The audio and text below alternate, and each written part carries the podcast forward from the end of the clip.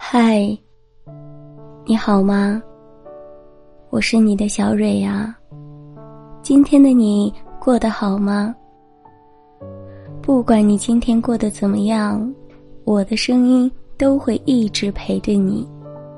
每晚用故事和你说晚安，愿今晚的你能有个好梦。声音是有温度的，希望小蕊的分享你会喜欢。今天想给大家分享的文章是：我和丈夫从校园走到婚纱，他孕期出轨了，看我妈是怎么处理的。文章来自十点读书朱小浅。周海峰说：“你能不能放过我？”我对着微信上的这行字陷入了无尽的绝望。当一个人真正绝望时，是悄无声息的，没有眼泪，没有争吵，仿佛一切都失去了意义。可我的怀里尚且有个嗷嗷待哺的孩子，他一直哭啊哭啊，怎么哄都哄不住。那一刻，我想到了结束生命。我抱着孩子，站在窗台。只要一闭眼，跳下去，所有的痛苦都能在一刹那全部解脱。可我听到了张玉梅的声音，她几乎是颤抖着喊：“燕子，你在干什么？”我像是从梦中惊醒，抱着她嚎啕大哭。那天之后，她就再也不肯单独留我和孩子在家。买个菜，他都要拉着我，抱着我的儿子一起出门。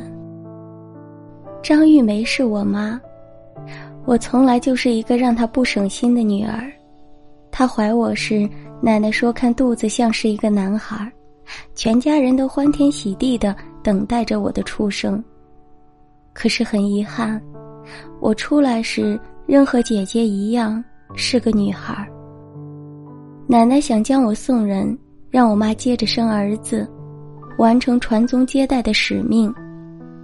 抱养我的人都兴高采烈的带着礼品来了，但我妈看着粉嫩嫩的我，死活不让他们抱走。她哭着求奶奶留下我。她说：“我答应你给你生孙子，但前提是要留下这个孙女。”我奶奶就骂骂咧咧的同意了，留下我。不仅意味着要多一张嘴吃饭，还意味着如果想继续生儿子，就得交一笔巨额罚款。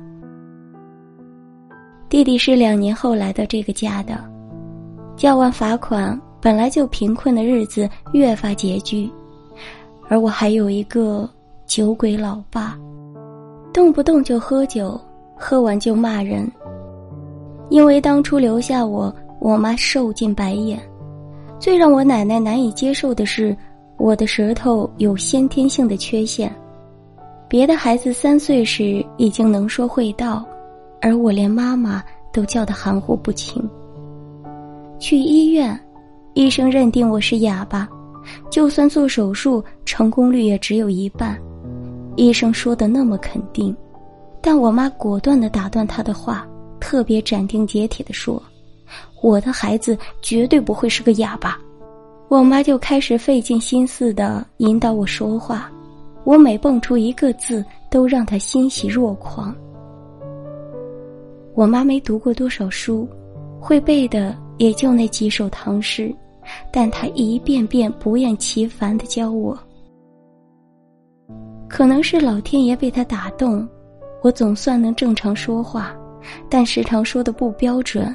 被小伙伴们嘲笑，我哭着回家找我妈，她抱着我说：“没事儿，妈妈相信你，你要加油。”可能是他的盲目自信吧，我不想让他失望，于是我开始跟着电视和广播练习发音，开始勇敢的站在讲台上演讲。他没有放弃我，我变成了一个正常的孩子。但在那个家，我是多余的，对我好的只有他和我姐，我爸和我奶奶总说我是扫把星。我确实是扫把星，除了开口说话晚，还体弱多病。我身上时常过敏，冒出很多疙瘩。我妈弄来各种草药给我泡澡，很多个夜晚背着我去看病。八岁时，我做饭烫伤了脚，我妈担心留下疤痕以后不能穿裙子，于是就带着我四处求医，涂了很多药。黑色的疤终于慢慢淡去。上了初中后，我住校，而他基本每周都要来一趟学校，因为我免疫力低，时常发烧。只要班主任一个电话，他就立马放下手里的活儿，匆忙往学校赶。那时，我妈是我的天，是我的全世界。可是不知不觉。我到了青春期，我开始嫌弃他，嫌他大嗓门，嫌他穿的衣服不够体面，嫌他对我的同学过于热情，嫌他不该去找班主任了解我的情况。我觉得丢人，所以我明确的跟我妈谈话，我告诉她我不喜欢他这样。我看到他的眼神黯淡下去，但他什么都没说。这之后，我妈仍时常来学校，只不过是说话声音小了一些，穿的衣服好看了一些。每次给我送完退烧药和好吃的，就匆忙离去。而我最大的叛逆，发生在初三那年。因为受不了学业的压力，执意要和朋友一起去读技校。我妈不同意，她跟我讲了很多道理，可我完全听不进去。我回他：“你又没上过学，根本不懂这些。”他实在拗不过我，只好同意。临行前的那个夜晚，我妈跑去家里开的腐竹厂值夜班。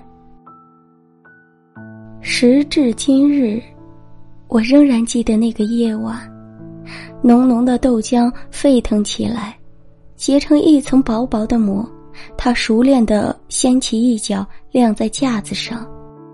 到了凌晨时分，我困得恨不能站着都能睡着，而他依旧认真细致的做着手里的活儿，不肯跟我说话。第二天。一夜未眠的他坚持送我去学校。除了简单的跟我交代了几句，我妈没有给我一个笑脸。我沉浸在新学校的新奇里，也懒得去管他的失落和失望。而事实证明，我错了，并且错得很离谱。我后悔，想吃后悔药。我在电话里哭着跟他说：“我要重新回去上初三。”我做好了挨批的准备，却没想到我妈听我说完时，高兴的像个孩子。他说：“我马上来接你。”我妈为我的年少轻狂买单，重新陪着我重战初三，而我仿佛一下子一夜长大。后来，即便是面对黑色高三，我也没有轻言放弃。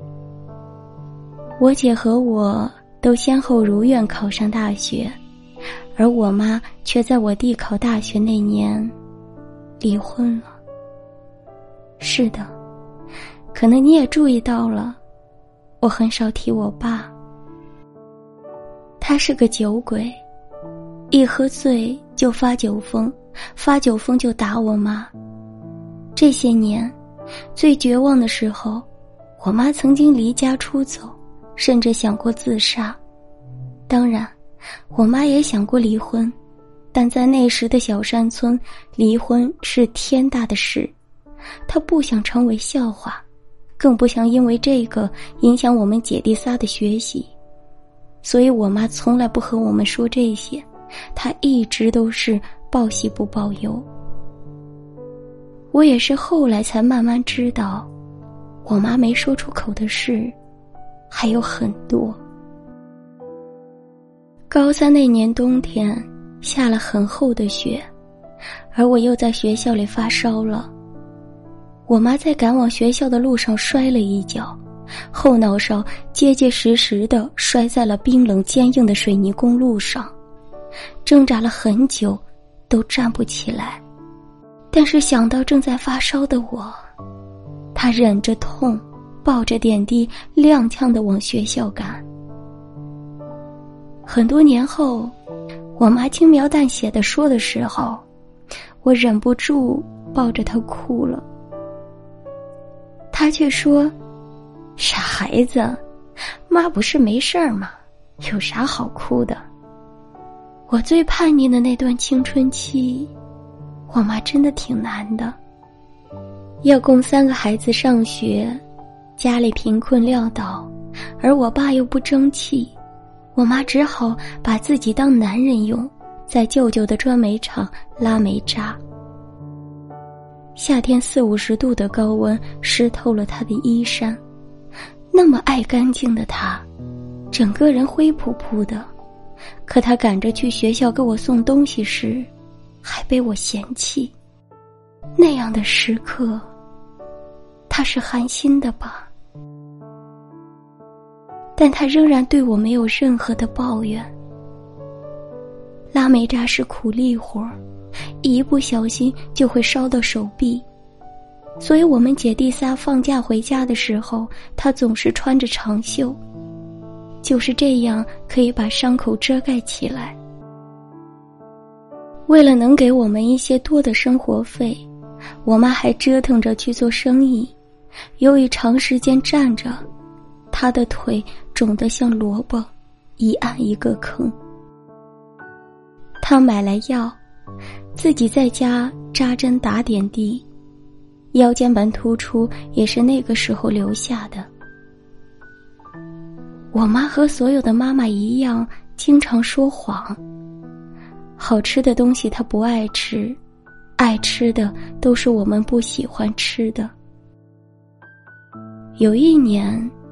我妈在四个月里住了两次院，做了两次手术，可她一直瞒着我们。很多时候，她都瞒着我们。但春天刚吐芽的树枝，夏天嘶鸣的蝉，秋天的落叶，还有冬天寂寥的大地，都见证了她对三个孩子的牵挂，对这个家的付出。我妈一直有超强的学习能力，看起来无所不能。她一会儿戴着白帽子在面条铺里压着精细的面条，一会儿爬着电线杆子上去修理变压器，一会儿又在厨房里做着可口的饭菜。我妈没读过什么书，不懂得教育，就是一个普通的农村妇女。可他却培养出了三个大学生。走过青春期的叛逆，我妈在我的心里又重新变成了一种信仰。有她在，日子是鲜活的、明亮的。工作后，我和我姐都开始想着回报我妈。我们常常给她买衣服、鞋子，想让她穿的漂亮一点。吃的好一些，可即便这样，也没有办法还他一个青春呀。我妈最好的年纪一直在为我们姐弟仨操劳。我以为我们长大了，她就可以享福了。可是，在每一个母亲的眼里，孩子永远都是孩子，永远需要他时刻变成一个超人。即便结婚生子，我也还是那个让他操心的孩子。其实我是欢天喜地，在所有人的祝福里嫁给周海峰的。从校园到婚纱，美好的像童话，不是吗？周海峰研究生毕业后回城当了大学老师，我考了事业单位。从各方面来看，我们都是一对家人，也确实真真切切的爱过，有过天长地久的誓言。可这一切在我怀孕时幻灭了。是在我生完孩子不到十二个小时，我无意间发现周海峰出轨的证据，很残忍。当初有多爱，那一刻就有多崩溃。我瘫坐在医院的地上嚎啕大哭，我妈气到发抖。在这之前，明明周海峰是一个嘴甜又孝顺的女婿，他一时没有办法接受这个事实。大概是出自于母亲的本能，我妈甩了周海峰三个巴掌，她哭着质问周海峰：“你凭什么欺负我女儿？你为什么要欺负她？”其实我很少看到我妈哭，她自己离婚时都没有掉眼泪。可是那一晚，她哭得那么伤心，像一下子老了十岁。后来的过程，无非就是周海峰从执迷不悟，到求我原谅，回归家庭。他问我，能不能放过他，给他自由。然后他又说。我和他只是玩玩，我最爱的是你，孩子不能没有爸爸。我情绪最崩溃的那段时间，是我妈寸步不离的陪着我，帮我带孩子。周海峰回心转意求我原谅时，所有人都劝我为了孩子不要离婚。只有我妈，只有我妈说。你跟随着自己的心就好，不论你做什么决定，妈都支持你。我终究带着最后一点自尊，选择了离婚。出轨是导火索，我对周海峰的失望是一点一滴累积起来的。我早点抽身离开，也许日子很难，但耗死在一段死去的感情里会更难。而我能这么快刀斩乱麻，无非是我妈给了我底气。离婚的日子，其实挺难的，但我有这个世界上最好的妈妈，她告诉我，人生在世，从来没有过不去的坎儿，即便走投无路，也一定能够绝处逢生。她没有读过什么书。却能够随口冒出抚慰人心的金句。有时候我也想不明白，我妈为什么总是无条件的相信我，好像在她的眼里我毫无缺陷，无可挑剔。在我最否定自己的那段时间，这种盲目的信任其实给了我勇气和信念。我妈一点点治愈了我，她陪着我搬家。热情的和邻居打招呼，没几天就帮我建立了良好的邻里关系。他陪着我聊天至深夜，从家长里短到他不知道从哪里来找的明星八卦，直到我和孩子都沉沉睡去，他才放心入睡。而亲戚朋友催着我相亲，让我趁着年轻赶紧再婚时，只有他说：“不着急。”遇到你真正喜欢的人再说。实际上，我妈怎么会不急呢？她只是不想让我有压力。我和我姐时常感叹，我妈是一个与时俱进的母亲，她愿意接受这个世界上所有的新鲜事物。明明她已经快六十岁的人，出门买菜却和年轻人一样，很熟练的用微信和支付宝。我妈动手能力也非常强，带着我儿子玩俄罗斯方块一会儿就通关了。有天我下班回来，她神秘的拿出一套跳脚圈的黑科技，一蹦一蹦的示范给我看，总让我锻炼身体。我说我想去整容，让自己变得漂亮一点，我妈竟然也点头同意。她说。你喜欢就去做呗。”这句话不只是说给我，也说给我姐，还有我弟。只要我们开心，他都无条件的支持。我也是很久之后才想明白，我妈愿意接受新事物，只不过是她一直很努力的在跟上我们的步伐。这样，任何时候，她都能做我们的灯塔。前些日子是我妈五十八岁的生日，我姐和我弟也赶回来给她过生日。吃饭时，我弟拿出手机跟我妈撒娇说。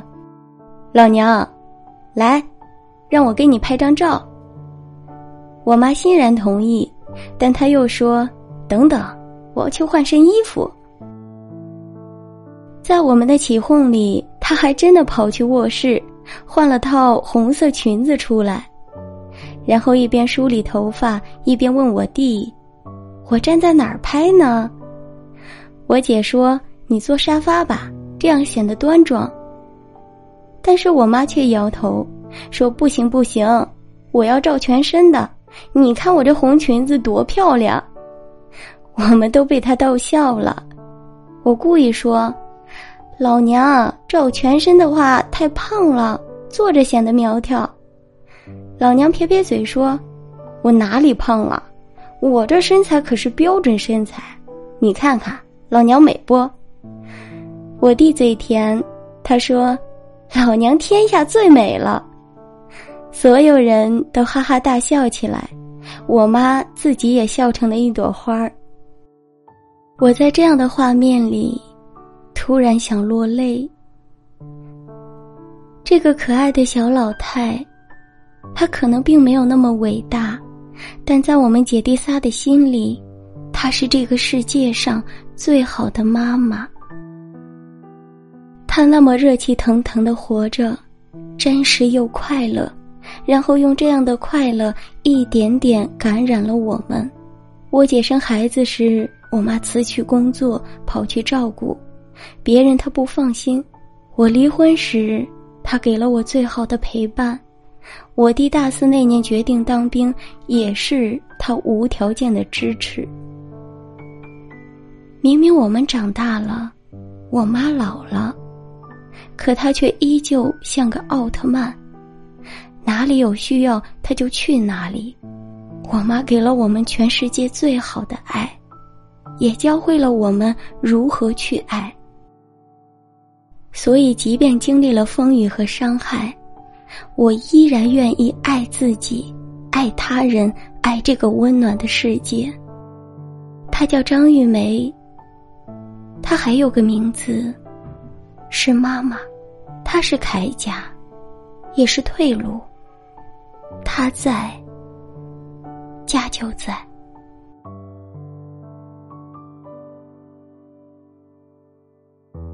今天的分享就到这里，感谢您的收听，我是你们的新蕊。如果喜欢，就点个关注，加个订阅吧。我们下期不见不散。晚安。